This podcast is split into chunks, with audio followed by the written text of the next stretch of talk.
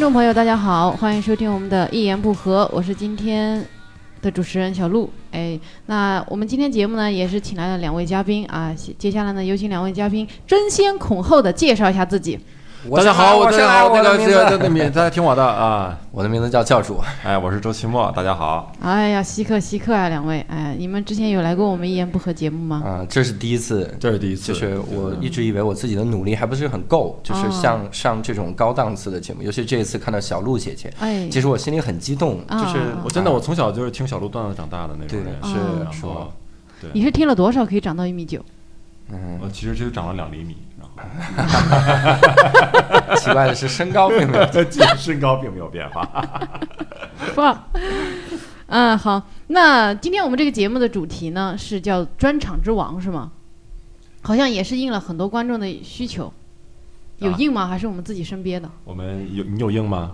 我们就没观众。你说这教主你没有硬是吧？我没有硬，那那我硬了，我是硬了观众。硬了，我也不知道硬谁的要求。你你对硬了，对我就过来啊，跟大家说一说这个专场。好，对对对，因为我们单立人呢，之前呃，二零一七年年底的时候，连续开了五个专场。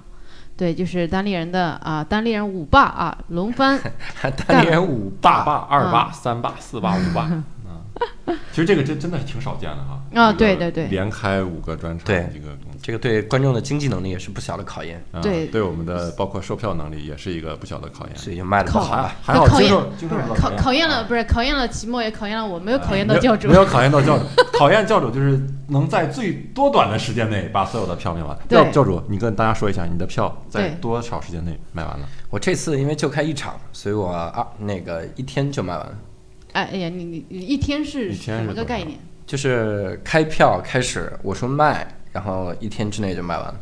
那你自己买了多少张？我自己买，那嗨，一共是一共是多少张票？一百一百一百五十张票，我自己先买下一百四十九张，然后那一张挺不容易啊，那张还能卖出去，那一张那你爸买了是吧？对我妈死劝死活劝不买，嗯，有钱有钱啊。那对，就是教主的售票成绩简直是无人可以超越啊。反正我们其他人都是要死要要死要活，要死要活到最后。反正我是没卖完。我们的票，我们所有人的票都得等到那观众觉得跨年实在是想不起什么有好活动了，然后就哎呀行去看吧，去看吧，能怎么的啊？反正也没多少钱，对，没多少钱，这种态度啊。然后。呃，你们俩都是第二次开专场了啊？嗯，对我是第一次。那说一说你们这个，因为是这样，我觉得我们这个节目呢，更多的听众其实是业内人，业内哎，没有没有什么就其他在这个圈子之外的人愿意听我们叨逼叨，真有，真的真有，谁？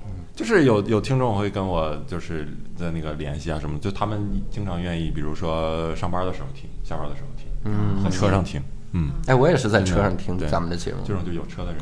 对，我就在小黄车上听。我也是，对吧？在你的小黄车上听。你坐哪？我坐在篮子里。那得多大的篮子？我开的是挖掘机吧？小黄挖掘机，挖掘机真是黄的呀！哎，这 以后能不能来个大红车？挖掘机的一个 A P P 啊！哇，什么玩意儿？堵车的时候怕呀，把前面车都铲走。前面前面的人说：“干嘛呀？我在上班呢。”铲一起走吧，兜里坐着吧。这不也让你快点？坐兜里，咱们都能走。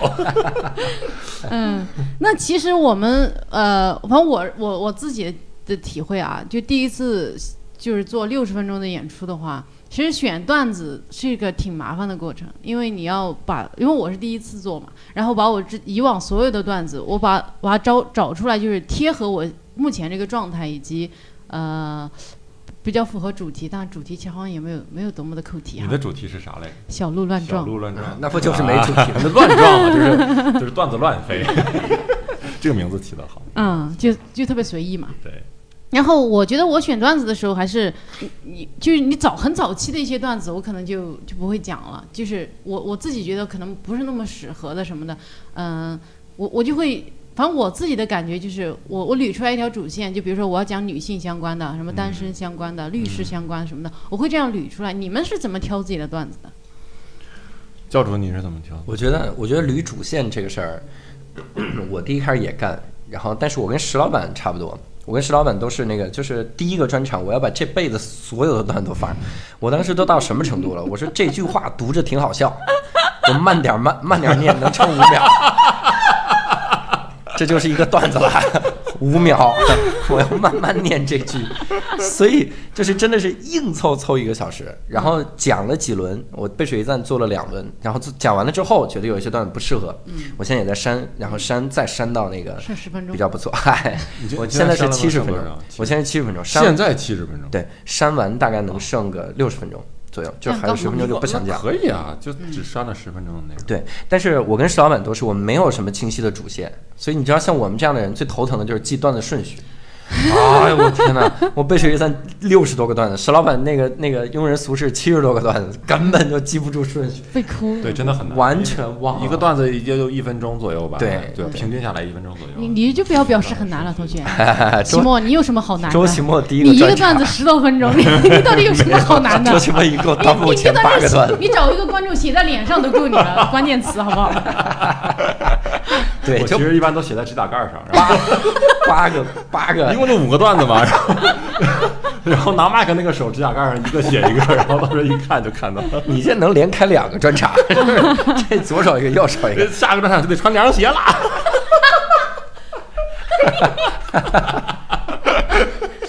哎呀，太狂妄了啊！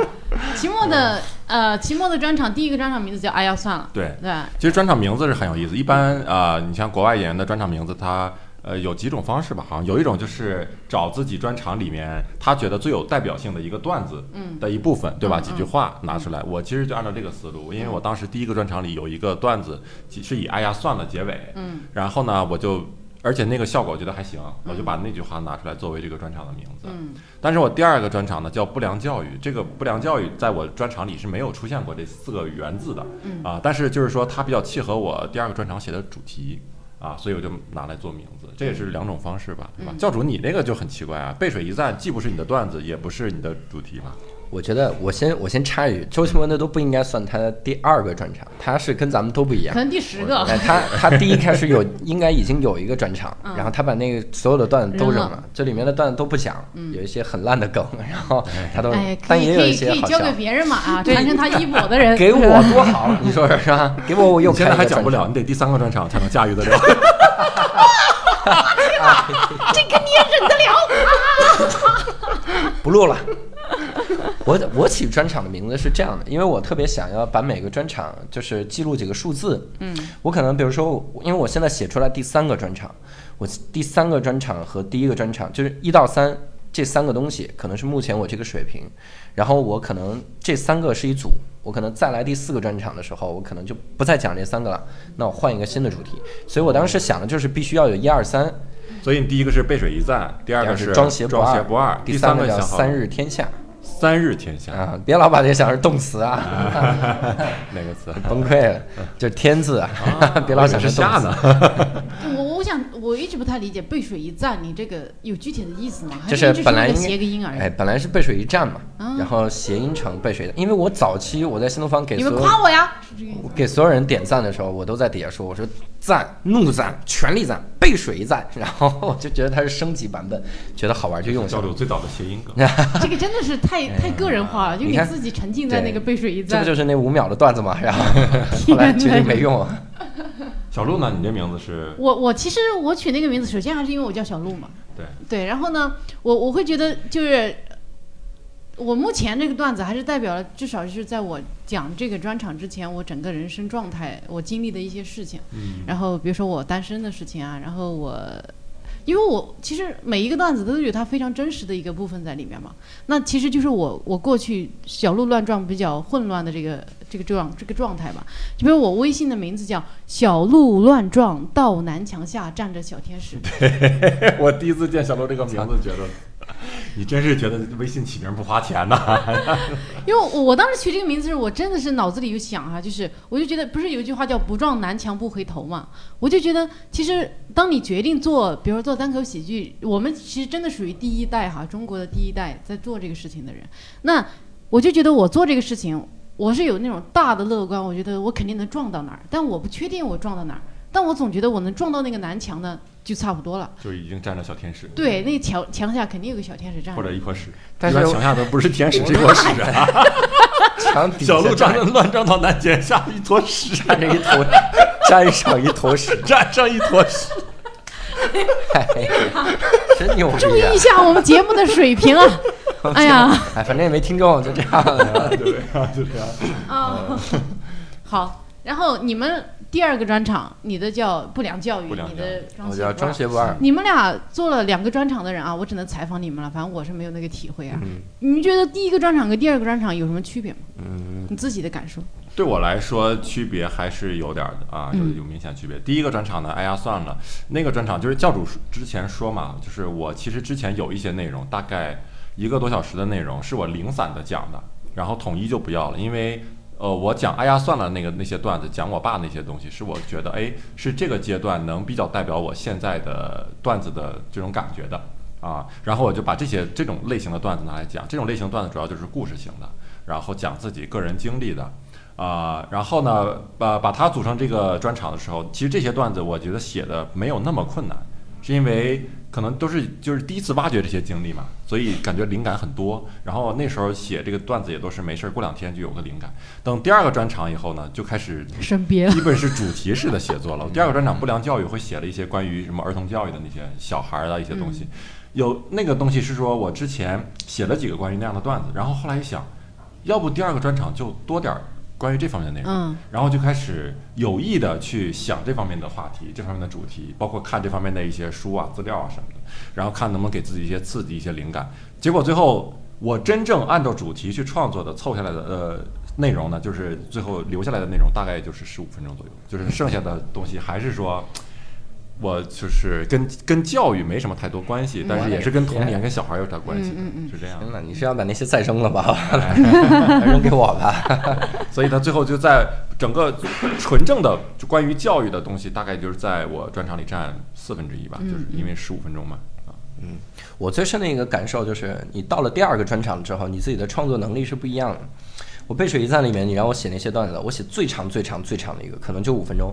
但是我张学不二里面，我数了一下，张学不二大概就十几个段子，十二三四，哎，就是比如十四个左右这样的段子。那你自己创作能力上来了。然后你自己对这个细节的把控就不一样。我还跟周奇墨讨论过这个事儿，我说这个为什么会越写越长？嗯，然后就是你自己对细节的把控不一样。你看石老板也是，石老板他第二个专场不大在，就是没有那么多的记忆的这个压力。嗯他可能第一个专场特别特别的密，嗯然后第二个专场稍微稍微这个多了一点。嗯，但是说实话，石老板还是有记忆压力，他自己在专场的时候还把词儿忘了。不是石老板最大的压力是在于他为来，你们知道，听众朋友们，你们知道为什么今天专场之王只有三个人吗？明明五个人办了专场。那个博博是因为在上海，我们拉不来啊。石老板是因为他没有资格。我们的专场都是六十分钟的，只有石老板一个人五十分钟。还讲了上，还讲了上一个专场的更子。过分的是，他居然把上一个专场的拿来这个专场里讲，简直是人神共愤。人神嗯共愤。那天我们听的时候，所有人还不我对不对？我没我没那么生气，就是我觉得石老板这样挺好，就是我觉得我作为单立人的员工，我觉得老板这样是创新，是是一种创新，是一种，它是一种对于经典的致敬，嗯它是对一种对就是是是我觉得对挺是吧？对就是怎么会有人那么讨厌石老板？小鹿你怎么回事儿？小鹿，你我你觉得我这你我这我理解不了你，我真真的很如果是这样知道这样的话，我今天就不会录这个。我也是，没想到把我们带来是要攻击石老板，怎么会？我我对他特别这个举动特别的赞赏。对啊我也觉得 其实我第二个专场里也有那个第一个专场的大概五分钟的一个段子，嗯就是讲什么看病嗯看看包的那个。对，所以我我真的跟你说，这这五个专场讲完了之后，除了我，全都在讲第一个专场的内容。我哦对，你说的对。这就不叫五个专场。哎呀，我觉得你们两个人真的太社会了，我没有看透你们。我们就是真心的呀，怎么真的是社会呢？怎么是社会呢？怎么回事我不知道你在说那什么。那刚才这段剪了吧，我待会儿跟我们小编说一下剪了啊。别别我我们俩我们俩开始下 单独剪给单单独剪给石老板。啊，开始讲下一个啊。哎，我我我有种感受啊，就是在任何一个演出当中都是这样，就你虽然是已经非常认真，所谓的全神贯注的在表演的一个段子啊，但是其实人这个大脑它就是那么强大，你就是可以凌驾于你那个表演之上，你还是在观察周围所有的情况啊。对，你们有没有觉得在专场演出的时候，你观察到的观众的状态，跟你在那个平时我们拼盘十五二十分钟这种演出的时候不一样的地方？我觉得，就拿先拿我来说，我觉得最大的不一样就在于，我平时拼盘演出，底下有一半人是不认识我的，嗯，但是我在专场的时候，底下大部分人都是认识我的。然后，即使是比如说有一些不认识，他也是认识的人领来的，他来之前就会跟你说他什么风格，笑嗨 嗨，但是来之前就说这人是什么风格，特别的热闹或者是怎么样。如果是拼盘演出的话，我去观察观众，观众有的时候有的时候进入不了我的状态，他可能就很冷淡，他就觉得啊好吧啊快下去吧，就这感觉。但是在专场的时候，他们就会期待你笑，你做什么事儿，嗯，他都觉得好。对，就是好像你还可以跟他们来现场的互动，因为他认识你，嗯。这个期待是不一样，我觉得。嗯，我觉得专场的给人的感觉就是仪式感更强，嗯就感觉大家是，你你虽然你不了解这个演员，很多观众都是第一次见见我，但是他会觉得哦，这是这个人的专场，那主要是关于这个人的，他就会，呃，我觉得包括我专场前半场感觉就是。观众进入状态还挺快的，嗯。啊，就是感觉很配合、很捧场这种。嗯嗯，然后后后半场，因为确实要讲个小时，感觉还是会有观众会有点点疲劳。啊，对对对，中间肯定会有一个对我感觉有一阵儿就是我讲什么，大家好像没有什么太大的反应。反应平了对但还好我已经历练出来了，这种这种状态就是接着不要脸了，还是以饱满的情绪嗯接着往下讲就好。讲到最后，观众啊歇过来了，然后他啊。我说段子又好一点了，然后他就开始又又开始笑。哎，那你说在那个低谷阶段，到底是应该把强段子放在那儿，还是就哎呀随便你们，就是在大家情绪要开始往下降的时候，你也放点酱嘛，敷衍过去，然后等该该往上抬的时候再把大家抬起来。我觉得这是大家自然的一个休息的状态啊。观众那块儿就是应该是有一个曲线的。嗯，我自己对于这个段子的顺序是这样看的，就是你会发现有的时候拼盘的段子，嗯。我去讲一个叙事类的，嗯。可能这个段子不好笑，嗯，就是观众笑的感觉没那么多。对对对，但是如果这个这个这个我的这个叙事类的段子放在我专场里面，那感觉就完全不一样，对，它就会变得非常好笑。嗯。为啥呢？一方面我我刻意讲叙事是让你休息一下，嗯。然后自己慢慢来，然后另一方面是你了解我，嗯你愿意听我讲这个事儿，嗯嗯嗯。所以有一些段子放在那个拼盘和这个商演，就是呃就是和这个专场感觉是不一样的。哎对，同时，我还有一个想法，就是你们俩说的那个累，其实我才是最担心这个的。嗯，好多人就是在我开专场之前都来问我，他们都替我担心，因为我情绪一直很饱满，那真的就是很嗨很嗨。嗯然后他说那种情况，观众会不会特别累？但当然会累了。所以你看，我把我的专场分三个部分。第一个部分呢，就小段子、小段子、小段子，哎，稍微长一点，稍微长一点，然后嗨一下。我把我这这个话题里最嗨的一个段子放到最后，嗯，这样你再累的时候你也能笑出来。嗯。然后我第二个部分也是小小小小，然后最后来一个最嗨的。嗯。那我第三个部分，我一上来先来讲叙事，嗯。我慢慢讲，这样你在听故事，你没那么强的预期，你就你就你就平淡一点了。然后在最最后的时候，我安排的是我最爆最爆的一个段子，嗯那个段子它需要我特别强的情绪，嗯。那理论上你放最后肯定特别累，嗯。但是那个时候我观众是不累的，嗯。就是观众还是能笑得动的，嗯。他的整场的这个情绪是起来了的。嗯。其实我特别想尝试一下啥呢？就像国外的那些专场，你看国外很多的专场，他讲到中间特别爆，都已经站起来鼓掌了，嗯。他到最后的时候就开始大段大段的说自己观点，嗯。就是大段大段的鸦雀无声。你像那个 Trevor Noah 更是，哇靠，这一个段五分钟四分半一点声音都没有，嗯然后那三十秒说一个特别好的梗，嗯他是这样。然后一般来说，他们结尾的时候都来一个很弱的梗，嗯，就特别弱，然后就下去了。然后谢谢谢谢各位，就是让观众有一个收了的感觉。嗯觉得他比较适适应了观众的那种心理需求，对吧？他前面情绪最饱满，观众也是最新鲜、最饱满的时候，讲很好笑的东西，现场效果很好。那后面观众正好也累了呢，然后他讲一些观点性的东西，让观众看完这场演出就觉得，哎，哎，我不光笑了，对我还记得这这个人的一些观点还挺厉害的。他是因为欣赏这个人的看世界的角度，嗯然后会再去看他的专场。嗯所以我觉得这个满足了他两观众两方面的需求。嗯啊，而且国外确实一般演员他会把大段的东西倾向于往后面放，这也是比较正常。长的叙事类的东西都往后放，，其实这样比较就比较科学。重口的也是往后放，嗯前面短平快的段子，比较容易迅速进入的段子，对，提神嘛，然后中考的往后放。别睡着，哎，醒醒，来了。小鹿就不好安排了，是吧？这第一个就对特提神。对，第一个讲完，大家说这重口放第一个了，说这已经是最清淡的了，演出结束啊！这是最清淡的。哎，你们俩看过的国外的专场，你们有就自己印象比较深刻、特别特别喜欢的吗？我从从段子结构上来说，我特别喜欢的专场有很多，但是我从设计的角度，或者说那种氛围的那种感觉，我最比较喜欢两个专场，一个是那个 Dave Chappelle，他之前一个专场忘了名字了，在 Netflix 上看，他他特别逗，他一上来就开始跟你聊，一上来就聊他各种各样的东西，然后同理同样的还有一个人叫 Jim Jeffries。Jim Jeffries 更是，那一上来就抛一个观点，一上来 OK OK，Bill Cosby，然后就底下就开始鼓掌了，就知道我想听你 Bill Cosby 的这个这个内容，包括他讲控枪那一大段都放中间，我觉得这个感觉特别好。但是我喜欢的这俩专场，现在我模仿不了，因为他一定是需要底下的人觉得你特别有名气，嗯，你上来说一个话，他他想听，对，就是我觉得有名的演员跟不知名的演员中间有一个很大的区别，就是别人愿意给你的时间、对，愿意给你的精力，期待。对，愿意给你的宽容度、接受度。对，因为我这两天在我我有看那个，就是那个宋飞，他不是做了一个新节目，就是所喜剧演员坐在车上聊天的一个节目，我就觉得 他们有时候他们就是自然的聊天而已，但我就愿意看，因为我觉得我不会白等了。就我听你听完你这些，最后肯定还有什么好东西等着我。嗯但是对于就我观众不熟悉的面孔来说，你要是能敢，你敢在那儿耽误我两分钟还屁都没有，赶紧关掉，嗯你就被调台了。对，就是就是初级阶段的奋斗，你就是要一定要在迅速的抓住观众，真的要抓好多年，可能别人才愿意给你那点期待时间。嗯，对，我我印象深的专场就是我我可能挑一些比较特别的角度吧，嗯就是不是从那个质量上去考虑。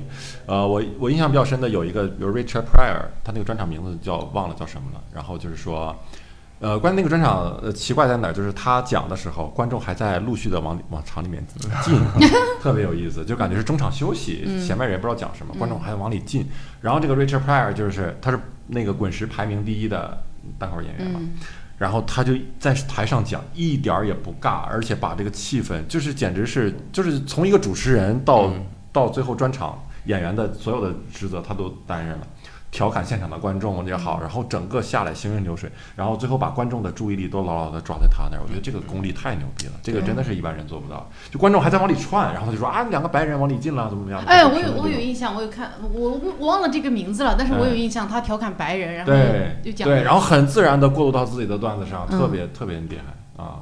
然后还有比较特别的专场，就是有的演员他会讲自己特别伤心的事情。嗯呃，前一阵有个演员忘了叫那个名字记不住，就是讲他他他的妻子去世，嗯然后讲他跟他女儿怎么度过他妻子去世的这这段日子。哎呦，有一段讲的就几乎快没笑点了，就是基本就是在深情的在讲这个东西。然后就这种也是让人印象比较深深的，就是咱不从质量上判断。然后还有一个人呢是讲他自己去看啊自己对跟抑郁症的一种抗争，然后呢讲他去看心理医生，讲他自己呃面对周围的人，周围的人给他怎么样的反应，然后他自己又带着怎样的恐惧去生活，每天这种状态。他那个专场里面也是笑声有的时候没有那么多，但是会发现观众特别愿意去听，然后特别注意力再去集中注意力在听，然后他一旦有梗的时候，观众的反应也会特别大。嗯嗯这个是 这种就是终于等来了，是吗？对对对，这种这种就是给人印象比较深。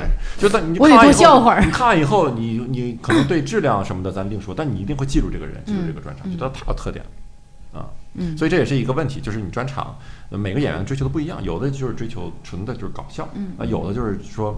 我的专场可能就是不是搞笑，不完全是搞笑、嗯啊，我可能还要讲点别的。嗯，对，我觉得还是确实是你要等能开专场的时候啊，你是可以有，就是至少对于面对你那些观众来说，你是有点资格来输出一点观点的。那些人他愿意听你的，但平时拼盘演出千万不要做这种梦，你还想输出观点，那你就是那天冷死所以我特别好奇，他们这些段子是咋练的？嗯，你知道吗？在开放麦这种段子都冷死啊，就半天。对呀、对他可能是即兴，而且他连贯性很强，他 嗯怎么就是讲自己抑郁症那些，他怎么讲？太难了，我去，很难，就是在那种在那种平时拼盘的演出，观众很嘈杂，心心情也很浮躁的情况下，你很难去试这种段子。我觉得这个比较难。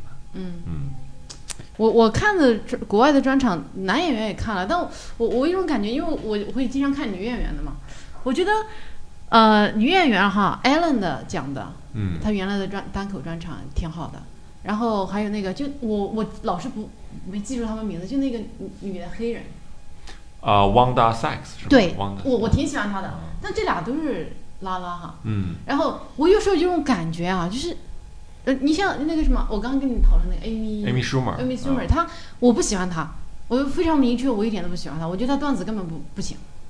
就是，然后那个呃 Whitney Cummings 我觉得好，就是他他讲东西，他是就是破产姐妹的编剧是吧？啊啊对，就是那种特别强的，他自己的非常直，他他非常强的一个观点，然后我把东西说出来，真的完全能够说服女的。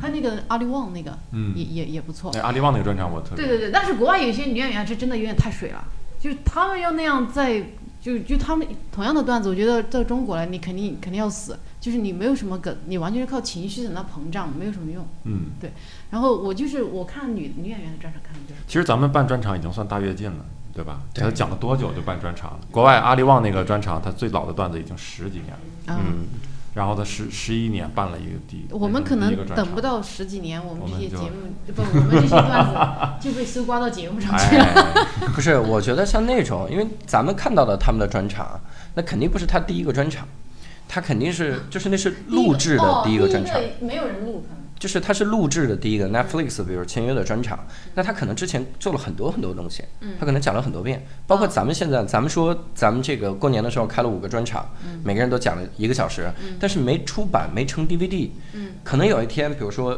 搜狐，嗯，搜狐就别合作了。优酷，比如哈哈，优酷你还还敢挑你？哎，爱奇艺还有这个腾讯是吧？嗯来找你，比如说说小鹿，你这个太牛逼了，我们给你出一个专场的钱，点击付费，嗯就像德云社那样，有的相声我是点击点击付费的，嗯然后你付费，你的这个专场就放在那儿，我觉得那个算传统意义上第一个专场。嗯，要视频网站有所收入，并且刻成 DVD，这算真正的第一个专场。我就是喜欢那种。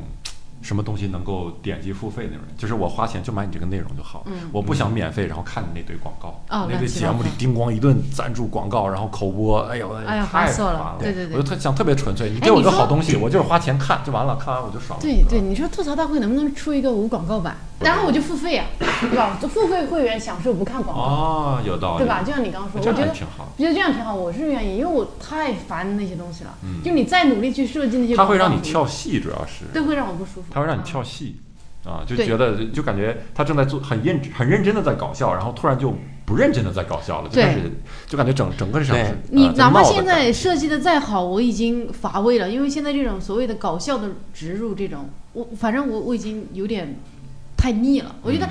原来奇葩说的马东的那个植入挺好的，他应该是我就觉得有点开创先河，就是真的可以把就是他就是很很好笑的就把他那个广告给塞进来了，然哦后大家都觉得我操，最后一我就会觉得哇，还好你打了这个广告，真的气氛太好了，就会有这种感觉。但是现在对现在很多的已经没有那么就没有那么精彩，但他还要假装他很精彩的样子，已经有点过了。对，你们，我有个问题啊，之前你知道有一个演员跟我说，让我下一个专场的时候要跟教主学习一下怎么在台上优雅的喝水。嗨，为什么呀？我觉得教主，你喝你喝了吗？我喝了，小鹿我喝了吗？我喝的是温水。啊没有没有，小鹿喝水是这样的，我听听场外的声音，嗯是小鹿要等着气口去喝水，嗯，然后有的时候是哎没等着就观众没反应，等我一下 Sorry，我还是要喝口水，然后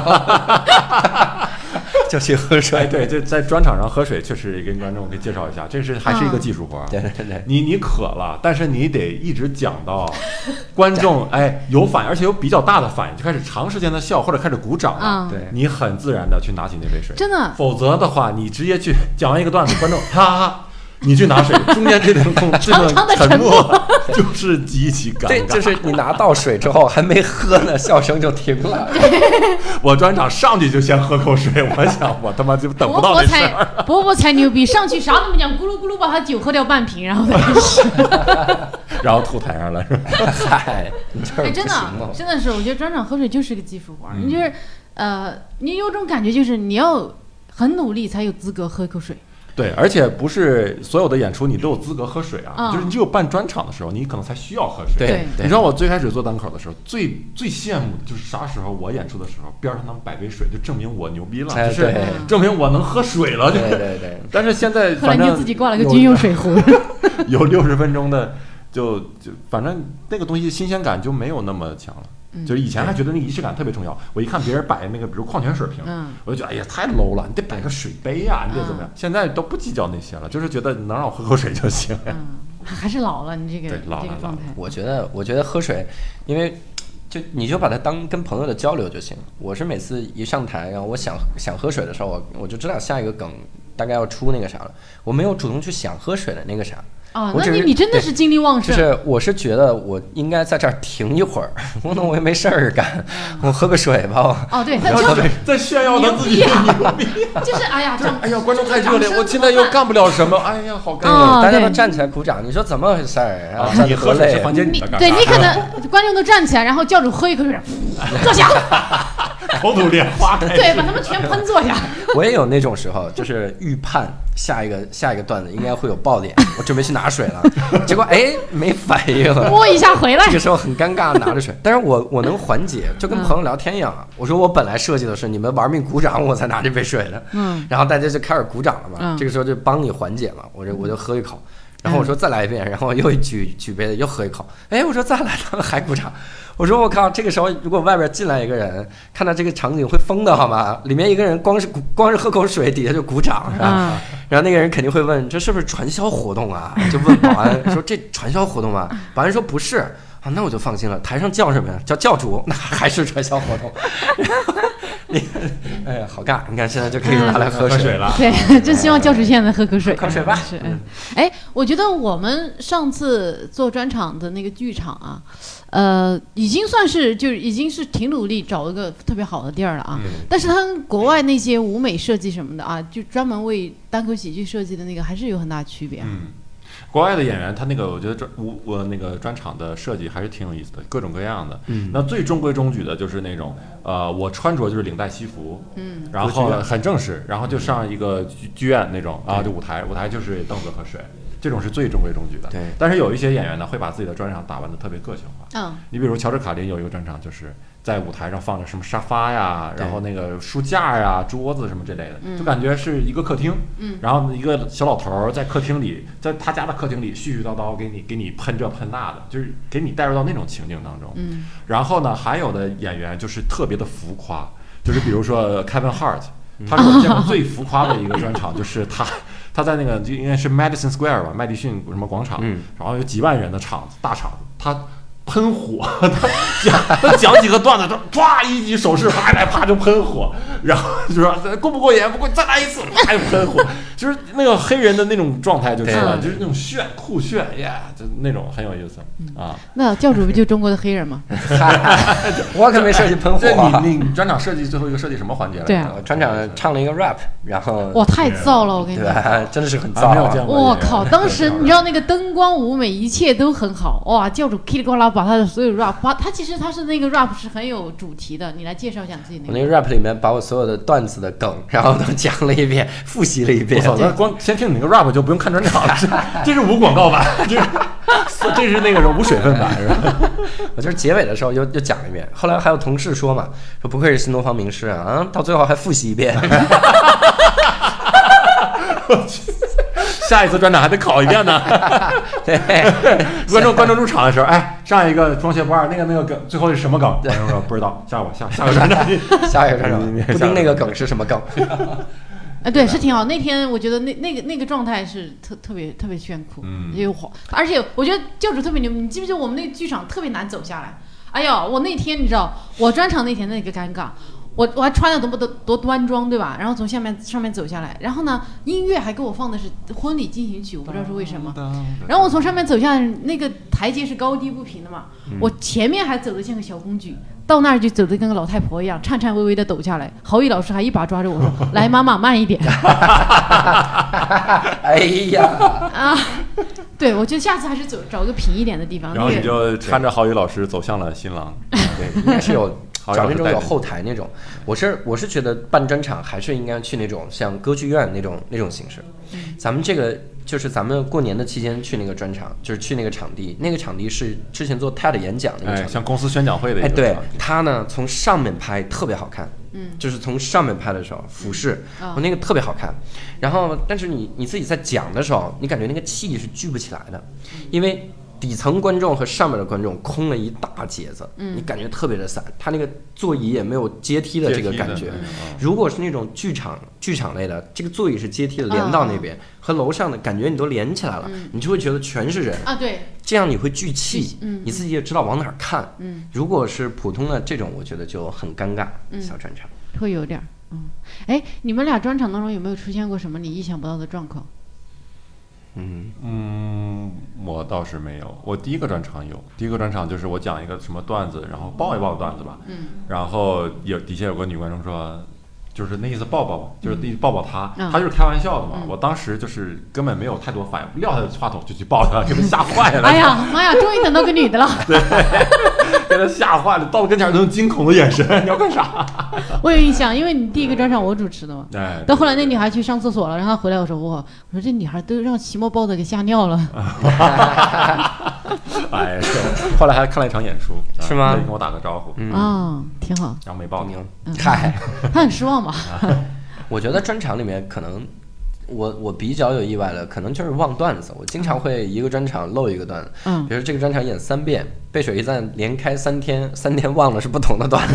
而且行云流水的忘。对，行为都是对对讲完了之后说，我靠，有一个没记对，石老板也会，石老板也是，石老板连那种拼盘演出都会下来说，哎呀，又忘一个段子，我就是很奇怪哎，我反正我也是会吗？嗯，我以前会，我以前不也以前也是行云流水的忘，现在我会就具体的段子衔接好，基本上就不太会出现这个状况，嗯，就很难说。对你段子中间如果有设计一个衔接就比较好，你比如说来一个关键字啊，对。这两个关键，这我发现你的不良教育专场，你其实前面的衔接我已经听得非常明显了，啊就是你会，我我觉得你很有很用心的把前一个段子跟后一个段子我，真的怕忘，呃，不衔接的话，我真的一定会。对对对，不像有些演员啊，我有一个想法，我最近有个发现，就是我是吗？对对对，而且你们有没有发现？我也没指名道姓啊，能这么明显吗？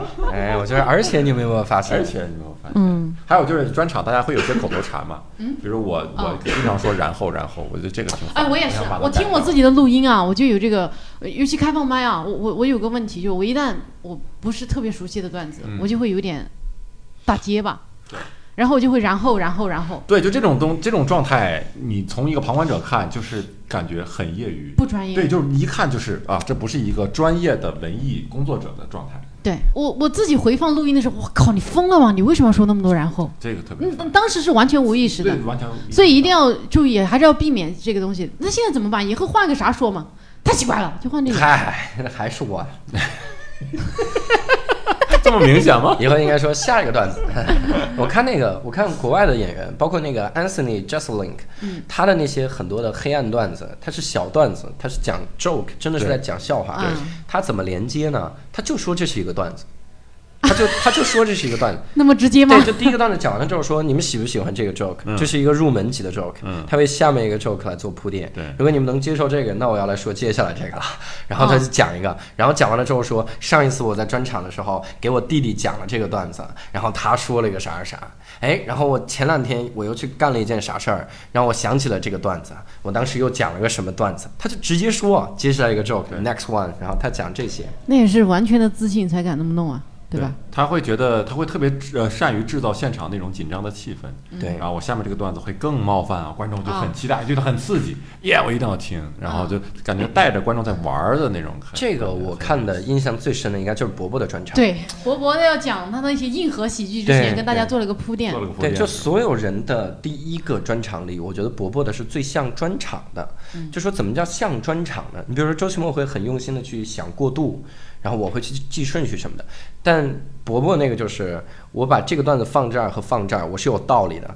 我这两个东西之间还有互动，我中间要加个什么玩意儿来 call back 前面的梗，它这个整体性非常强。啊，整体的结构设计的对，这就会导致他很多的段子就爆到爆到炸掉，他说接下来这个段子可能非常的冒犯，然后啊我怎么怎么样，嘣儿说了一句话根本不冒犯嘛，然后大家就笑的不行。没有没有，但其实后来他还是有点冒犯的，只是大家没有意识到，是吧？对对大家以为他中间在开玩笑，对但其实对对他后来确实是冒犯。是的，是的，嗯哎，那大家还有什么遗言吗？嗯，我挺遗憾，就是伯伯两个专场我都没看到。嗯伯伯只开了一个专场啊，这两演了两遍，演两遍石老板的你也一次没看过？看了石老板这次我看了。哦，看了看了啊。行，那你们也没有什么好讲的我有一个好讲的，我觉得所有的专场里，就这样石老板的专场还是最棒的。哦 我也觉得，尤其是最近这个专场哎精品。不，他每一个都很啊棒，就他每一个都很，棒哎，我什么时候能写成他那样的段子？掐了吧真是。掐了掐了啊！这期的一言不合到此结束，最后一段掐掉，再见，谢谢大家。哎，拜拜。谢。Hey, yeah, I wanna shoot, baby. Shoot. Ooh, how you doing, baby? No, not you. You, the bow-legged one. yeah. What's your name?